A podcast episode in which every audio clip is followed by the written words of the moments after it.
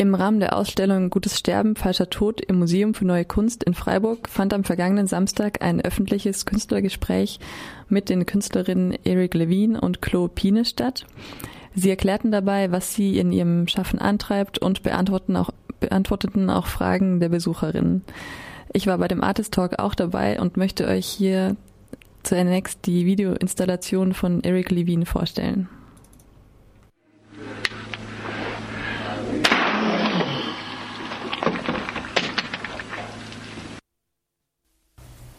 Nobody is going to just come out and tell you, yeah, I did this. But you can tell a lot of times in their responses that they're not telling you the truth. When you're telling the truth, you can tell something backwards. But when you're telling a lie, you can't tell it backwards. Ein Mann wird von einem Polizeibeamten in ein Zimmer geführt. Als er wieder allein ist, zieht er eine Waffe und hält sie an seinen Kopf.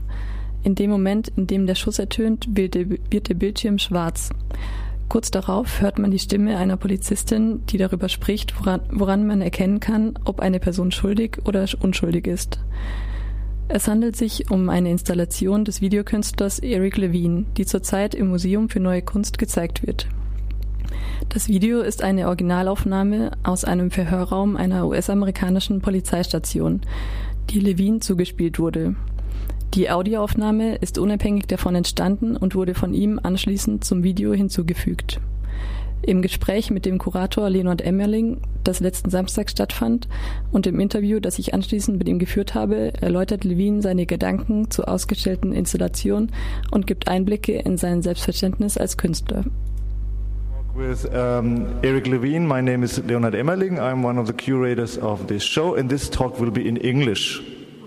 There's a, a, a detective who speaks about what are the what, what are the problems when you interrogate a suspect. And what, what Erik Levine does, he tells the story of that of that event from the end. From the point where he shoots himself to the point where he enters the cell. So, in a way, he speaks, and it is called a confession, ein Geständnis. So, in a way, Erik Levine says the man was guilty.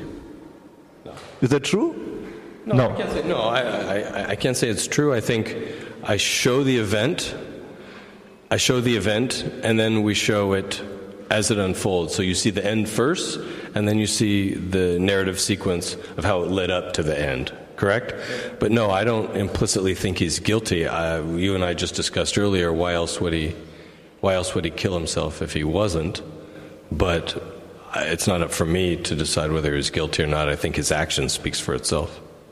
And for me, it's not so much what he's doing as the psychological equation of what, first of all, what guilt is, how do we elicit a confession of guilt, and the whole psychology of how a detective goes about that. So that's my primary interest in this piece. It's not so much that he kills himself, but it's the psychology behind why he did it.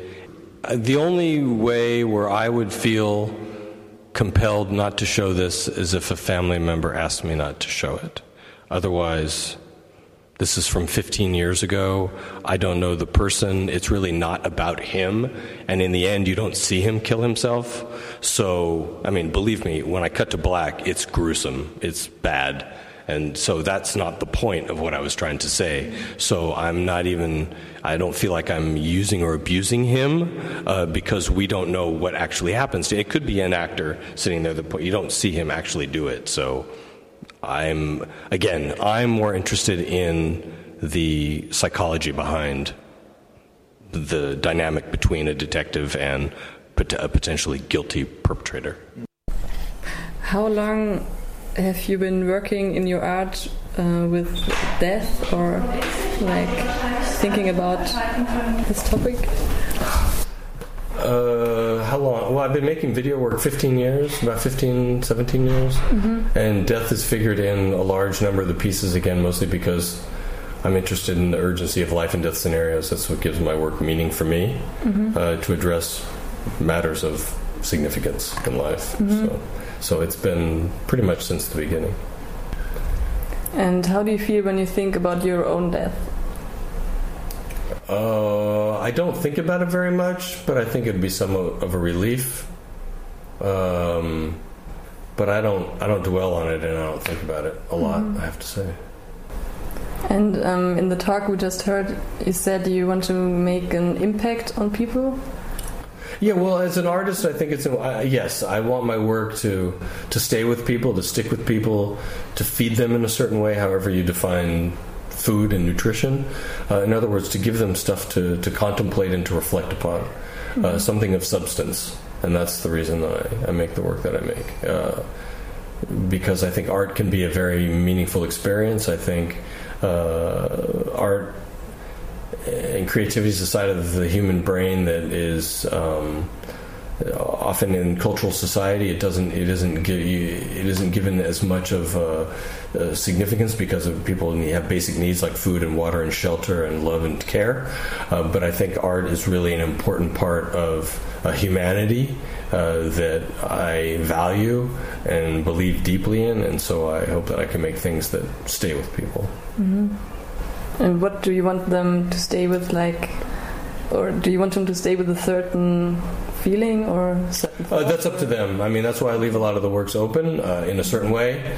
Uh, I don't want to. I, I hope they have some kind of emotional arc through the work. Um, but in the end, it's everybody brings their own unique history and experience to work. So that's up to them in the end.